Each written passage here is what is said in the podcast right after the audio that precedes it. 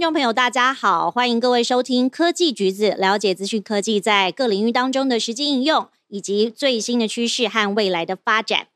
后疫情时代来临，随着科技落实到各个产业当中，资讯安全的威胁是无所不在。骇客攻击的目标从以前集中于政府、金融机构，现在头号受害者则是制造业和供应链。不管是个人或公司，到底要如何来保护我们的数位资产呢？在今天的节目当中呢，我们请到了 Acronics 安克诺斯大中华区的首席顾问王荣信商旺，一起来探讨如何克服资讯安全的问题跟挑战。Hello，尚。哎，嗨，志玲好，各位线上的朋友，大家好，我是 Sean。那很高兴今天能够来参加科技橘子这个节目。我来介绍一下尚尚。在资讯安全的相关领域呢，顾问资历已经超过十九年了。尚曾经服务过 IBM 的资讯安全部门，跟赛门铁克公司，也辅导过好几个大型的金融机构建立资料外泄的防护架构、进阶恶意城市防护架构，还有 ATM 跟伺服器的系统妨害解决方案。上过去也同时参与了建制多个金控公司、大型制造业、电信服务商的资安监控中心，都是在协助企业建立资安。事件的关联跟分析，还有资安事故的紧急应变程序，所以这里我就要问上了。以您专业的经验来说，您怎么定义资讯安全这四个字？我想在呃现在这个数位的年代，大家对资讯安全哦不至于太陌生。那资讯安全它简称叫资安哦，所以。它分成资讯跟安全两块。那资讯这个词其实对企业来说，它就是一种资产哦。那可能涵盖的范围包含企业内部的网络啊、端点啊、应用程式，或者是现在啊最新在谈的容器、云端啊、API 等等这些议题。那它对于企业其他重要的营运资产来说，一样是有价值的，所以也需要给予妥善的这个保护。那保护就是治安在做的事情啊。所以治安的保护可能包含保护这些电脑、网络资料等等。那保护这些资讯的这些机密性、完整性跟可用性，避免啊他们遭受到一些攻击或者是损害，或者是这种未经授权的存取等等啊。那其实对我来说啊，治安最终的目的是确保这些企业能够持续营运啊，能够将这些企业的营运损失降到最低。好，其实呢，我们也看到这两年当中，大家对于这个保护主义哦开始了解，然后也知道说它的重要性。那您在市场上呢，有没有看到资安有哪一些不一样的地方？关于整个治安市场的部分，我在这边也呃跟各位分享一下，安科诺斯在每一年都会有一个网络安全威胁报告。那在去年二零二一年，在报告有几个重点内容啊。那其中一个是针对这种啊勒索软体的无差别式攻击，在呃去年整个一整年的统计报告里面，其实无论企业规模的大小，现在都面临这种勒索软体的一个严重的威胁。那有些攻击的组织，它其实是锁定高价值的目标，包含我们常见到新闻上面新闻版面看到的这这种政府部门啊，那金融业啊、医疗业、制造业等等。那其实这些攻击组织，它要求的是这种高回报的攻击啊。那其实还有一大部分的攻击组织是各位没有看到的，没有在新闻版面上出现的这些攻击组织呢，它主要锁定是中小企业啊，因为对他们来说，相对而言，中小企业的治安防护力也比较弱啊，所以他们是用一种以量取胜的方式，一样可以达到这种攻击组织所想要的这种啊利益跟报酬。刚刚讲到以量取胜哈，其实我有听过我很多朋友就是常常收到邮件，那不知道怎么办，尤其中小企业会特别的紧张，因为他们可能对治安的观念没有这么熟悉，甚至有时候还会收到电子邮件，好，大家会觉得哇自己中毒了怎么办？是不是电子邮件的攻击也有观察到增加的趋势？呃，是没错，在整体整个勒索软体攻击过程中间啊，透过这种电子邮件来做钓鱼邮件的攻击，以呃现在仍然是这种攻击主要的一个媒介哈，其实。大概高达百分之九十四的这种恶意软体，都是透过电子邮件，还有搭配这种社交工程的手法，来欺骗我们的使用者、用户去打开这种恶意的附件或连接。那即使在疫情发生之前，我们也看到是说这些网络钓鱼的攻击的数量已经非常高哈。那疫情后，这种数量增长速度也非常快。那以以二零二一年为例子，第三季它比第二季拦截到的这个网络钓鱼的邮件。光一季的数量就增加了大概百分之二十三，那恶意邮件也增加了大概百分之四十哈。那其中很多也是搭配的这种疫情的议题，或者是假的云端应用登录来进行这个钓鱼。那还有一个就是这个漏洞利用的部分。那漏洞利用其实它就是啊，利用系统呃的漏洞直接渗透到这个系统里面哦。所以整个漏洞在呃整个地下经济市场，他们不断的被搜寻啊，利用来开发。那它每一个修补程式不是每一次都会成功。那就算修补成功，它修补的过程也花了很多的时间啊，比如说做测试了，测试完才敢在正式环境去做修补，所以这种漏洞修补的时间差，也都让这些攻击组织有机可乘哦。那特别在二零二一年的下半年，这种状况啊越越演越烈哈，就是说越来越多的重大漏洞都被网络犯罪者去开发跟利用。那在这些漏洞利用的实际案例里面啊，零时差漏洞也是这种攻击者最喜欢使用的一种方式。那最常被利用到可能包含大家最常使用这种 Google 的 Chrome 啊。那以 Google Chrome 来说，其实平均哦每个月大概有一点五个这种零时差漏洞被开发被操弄来利用攻击。那大家在使用这种邮件伺服器 Exchange Server 啊，在去年统计也大概发现了九个零时差漏洞。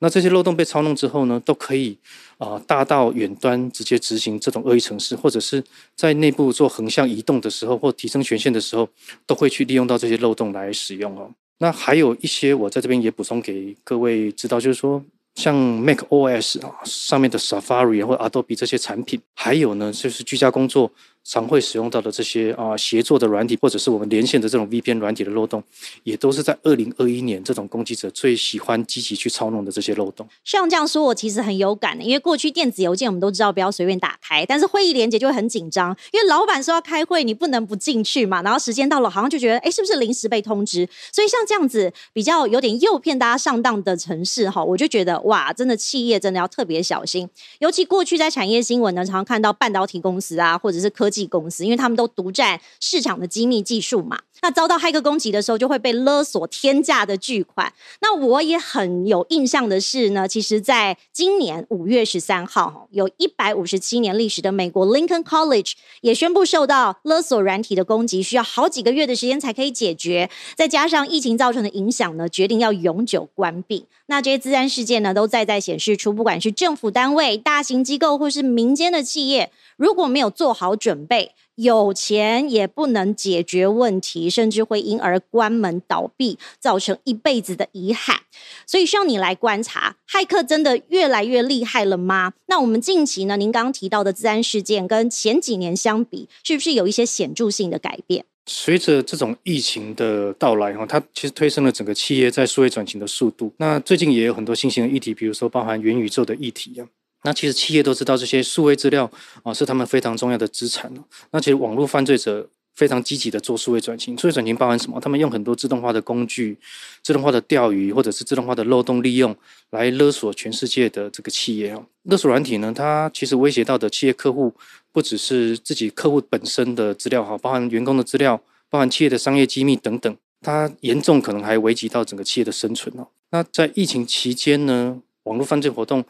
啊，徒增了三倍之多哈。那因为疫情它加速整个全球的数位转型的关系，所以每一家公司非常高度依赖整个工作的数位化。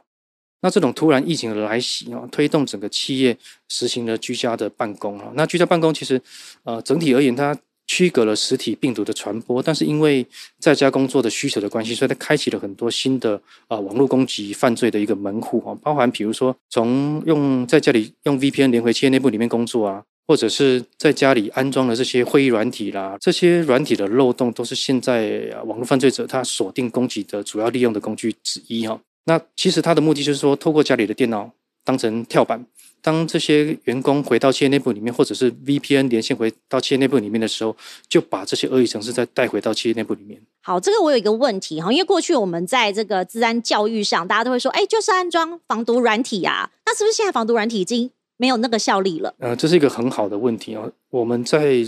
去年统计的这个资料里面发现，说这些企业遭受到勒索软体攻击，他们都有装防毒软体，跟甚至有备份哦，备份他们的资料。但是遇到这种新的勒索软体攻击，有将近百分之五十七的企业都还呃没办法抵御这种新的勒索软体的变种的攻击哦。那很多企业也因此上了呃新闻版面。在我们的研究报告里面，这些企业有了传统的防毒跟备份解决方案，但是这种新的勒索软体变种太快了啊，快到这种防毒它更新我们所谓的这种啊病毒定义档跟不了它的速度，跟不上这个速度。有将近百分之五十七这些企业在当天都还更新了最新病毒码，那当天受到勒索软体攻击都还没办法抵御这种攻击。那甚至有一些企业有了备份解决方案，他拿备份去回复他的资料，都还回回复不了，等于是它的备份也是失效的。那很多还付了赎金把这些资料拿回来，所以我们看到这些新的勒索软件攻击，其实已经在现在这个年代已经凌驾于这种传统防护之上了。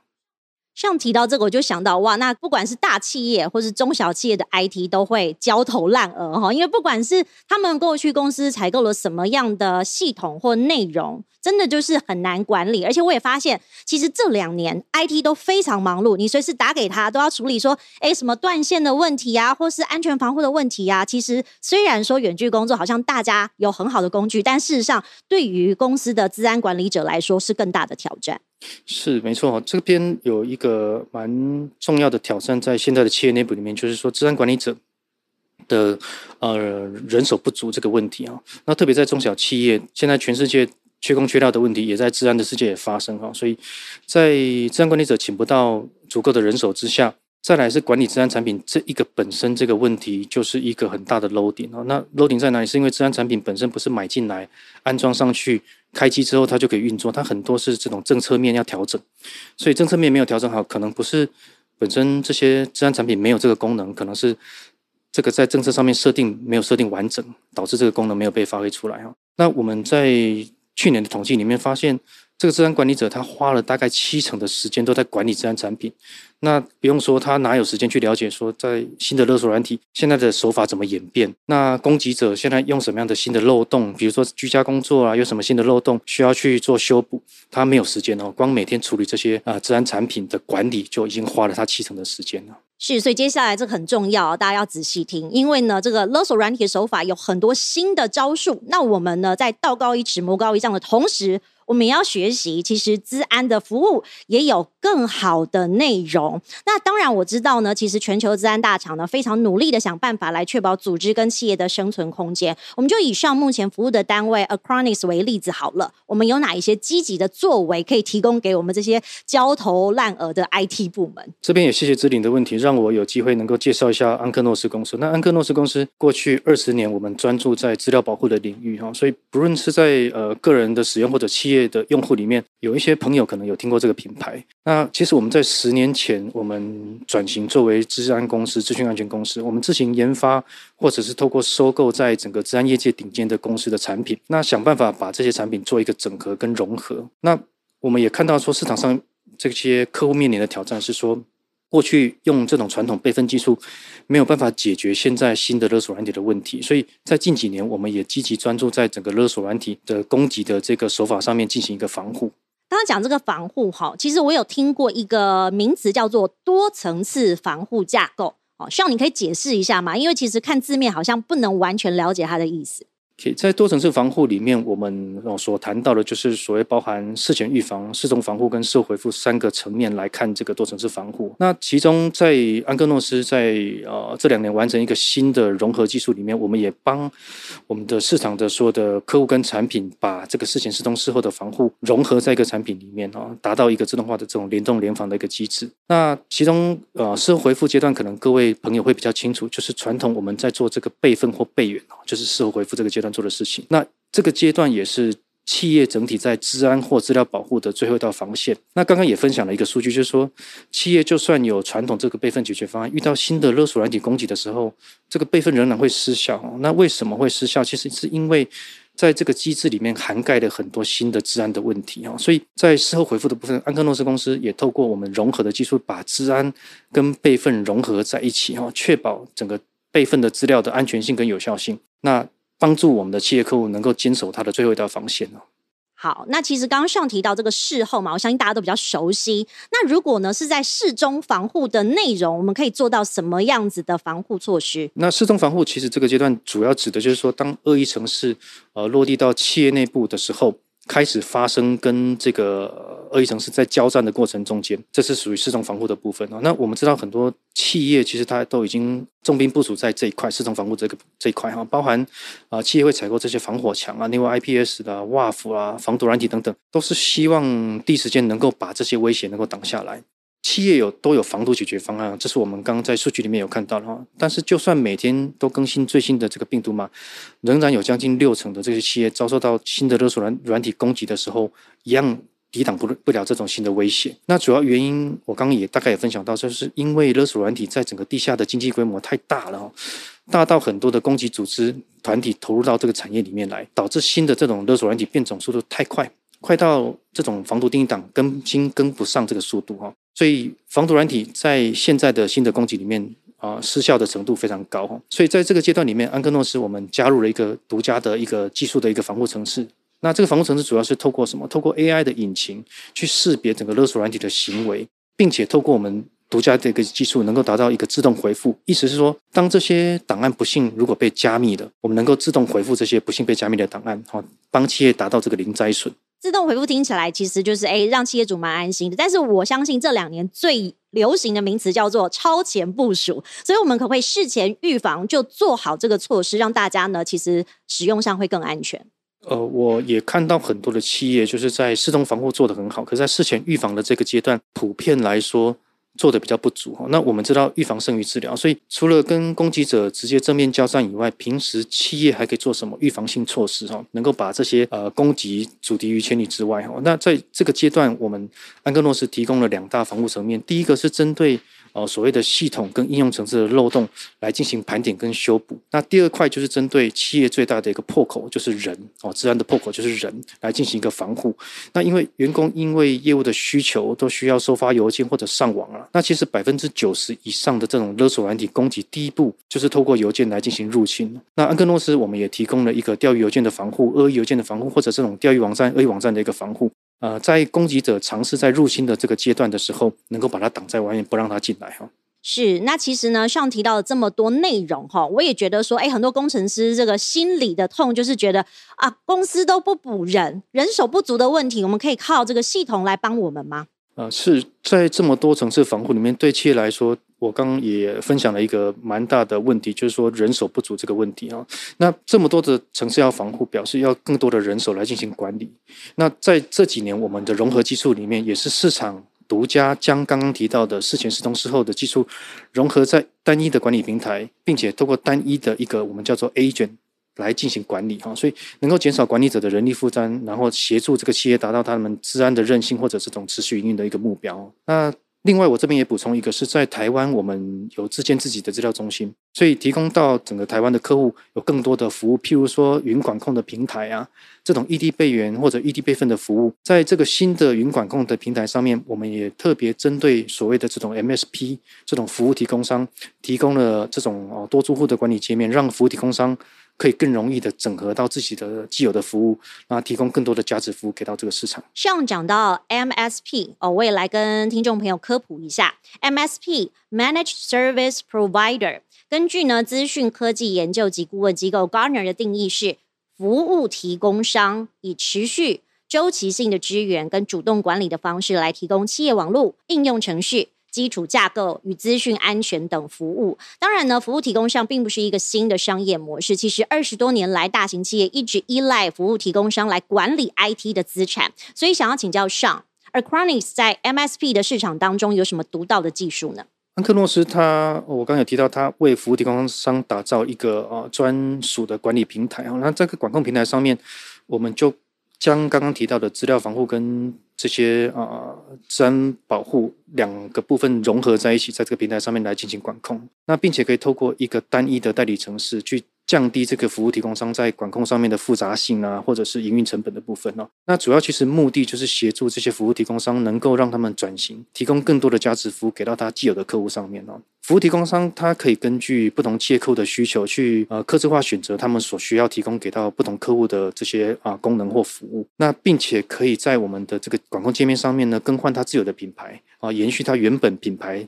持续提供的服务，那也提供了这个所谓的 API 去整合它的既有的自动化的系统，那可能包含它的这些计费系统等等哈，都可以整合到我们的这个平台上面。那在呃服务提供商的部分，其实在全球我们已经累积了啊几百万个成功案例。那台湾的服务提供商的数量跟安克诺斯的配合上面也快速的成长当中哈，所以我们希望能够给服务提供商在台湾能够提供给他的既有的客户更多的价值服务，那并且协助他的客户强化他的治安管控。我看了一下二零二二年 Acronics 的网络威胁报告，哈，你们每年都会出一个数据让大家来参考嘛？那里面就指出说，托管服务的供应商 MSP 因为拥有不同的管理工具，比如说呢，有 PSA Protective Security Advisor 或者是 RMM。Remote monitoring and management 这些等等，哈，导致被攻击的风险是增加了，而且容易被网络犯罪分子呢利用工具的漏洞来攻击客户，所以托管服务的供应商是面临非常严峻的挑战。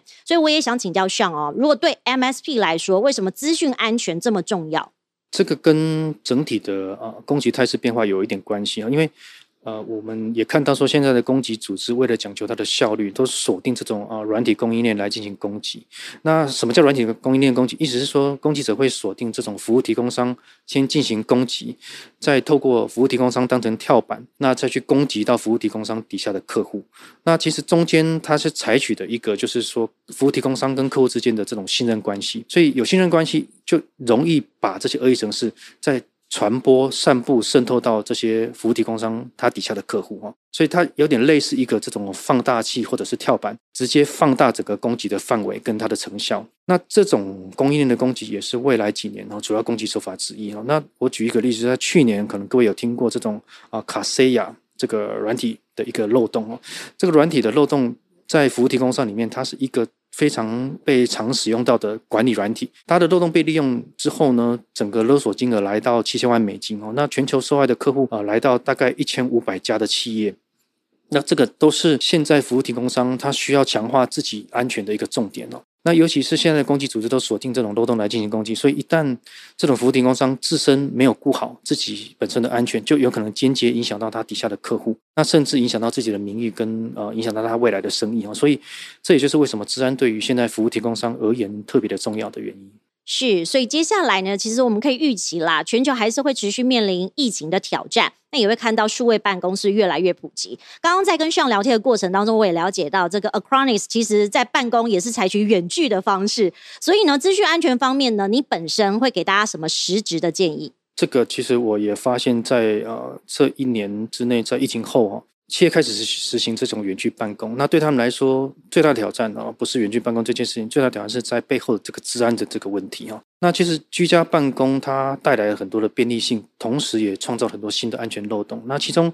一个漏洞来自于在家里工作这个电脑被操弄这个问题。那其实家里工作这个电脑也是企业的资产哦。那因为在家工作的需求的关系，会安会安装很多这种啊远距协作或者是会议的软体，比如说 Room 啊、Teams 啊，甚至 Webex，还有一些 VPN 软体，让使用者可以在家连到企业内部里面来作业哦。那这些软体的漏洞都是现在攻击者锁定利用的对象。之一哦，那因为他们知道说一般的电脑不会安装这些软体，所以有安装这些软体的资产哦，通常都是企业的资产哦，只是他允许员工在家工作，把它带回家哦。所以攻击者知道说，当这些呃有安装这些软体的资产是企业的资产的时候，他就会利用这些刚刚提到这些软体的漏洞来进行操弄跟攻击。那他的目的就是说，希望用这个资产当成跳板，当使用者。VPN 连回公司，或者是分流结束，他把这个资产电脑带回企业内部的时候，也把这些恶意程式也带回到企业内部里面了。那其实在家工作还有很多的风险啊，比如说钓鱼邮件这个风险，在家工作会特别严重的原因，是因为有时候我们在家工作常常会收到这种哦开会的这个通知哈，比如说 Teams 啊、Rooms 这种会议连接，那过程中间可能我们要登录一些账号才能够开始进行开会哦，所以这种钓鱼邮件在疫情后特别的多哦，因为它取信于这些使用者，他知道他只叫开会，所以他他去点选这些连接，并且做这个登录的一个动作哈。疫情前，其实，在呃企业的资料中心，我们有一个这种边界防护的这种方式，可以帮这些企业资产在工作的过程中间去保护。可是呢，在家工作的时候，可能使用者就连到家里的 WiFi，或者是通过手机的这些热点分享，直接就可以连到网络上，没有这些企业原本的边界的过滤的机制。所以，当在家工作电脑它遇到治安事件，很多时候不会第一时间回报给到治安管理者，所以管理者不知道这个电脑在家发生什么事情啊。所以很多时候是攻击者慢慢的在攻击的过程中间，管理者都不知道。本来是一个很小的治安事件，慢慢的可能在因为管理者不知道的前提之下，导致这个时间差，让整个攻击可能扩大哈。所以接下来这件事情就是大家每一个人都要知道的事情，就是在居家工作方面呢，企业的员工或者是大企业的企业主本身要注意哪些治安管理的重点呢？第一个是随时要保持更新啊，那更新其实不只是系统本身，还有刚提到的这种第三方最常被利用到的应用程式的漏洞，或者是这些 VPN 软体哦，都是在更新范围我们需要特别重点注意的一个软体的一个漏洞之一哦。那第二个是说刚提到这个钓鱼邮件哦，那因为在家工作。有很多时候没有办法有企业内部的层层管控帮我们过滤这些邮件或者是上网的这个恶意网站，所以在家工作的这些资产，我们也要一样要要求跟企业内部里面安控等级一致的这些过滤机制，能够套用到这个家中使用的这些资产跟电脑上面哦。那第三个就是说，管理者能够及时收到这个通报哦。不是因为在家工作有时间差的问题啊，管理者不了解这些在家工作电脑发生什么治安事故，所以这个部分我我会呃建议说，管理者一定要有一个机制，能够及时收到这个通报，了解到说在家工作的电脑如果真的有异常者治安事件发生，我们第一时间能够介入调查哈，能够去进行这个治安管理的一个工作，避免整个治安事故扩大。非常感谢像不藏私的分享跟建议哈，希望未来呢，在企业各个 IT 的管理或者是大家在使用上呢，都能够更安全、更安心。那同时我们也了解到，其实新形式的勒索软体是层出不穷的，而且还会自动化，让攻击者能够轻松的以无数企业为攻击目标。所以建议大家真的要提前布局完整的资安防护，才能捍卫企业资产。今天非常谢谢大家收听，我是刘姿玲科技橘子，我们下次再会喽，拜拜。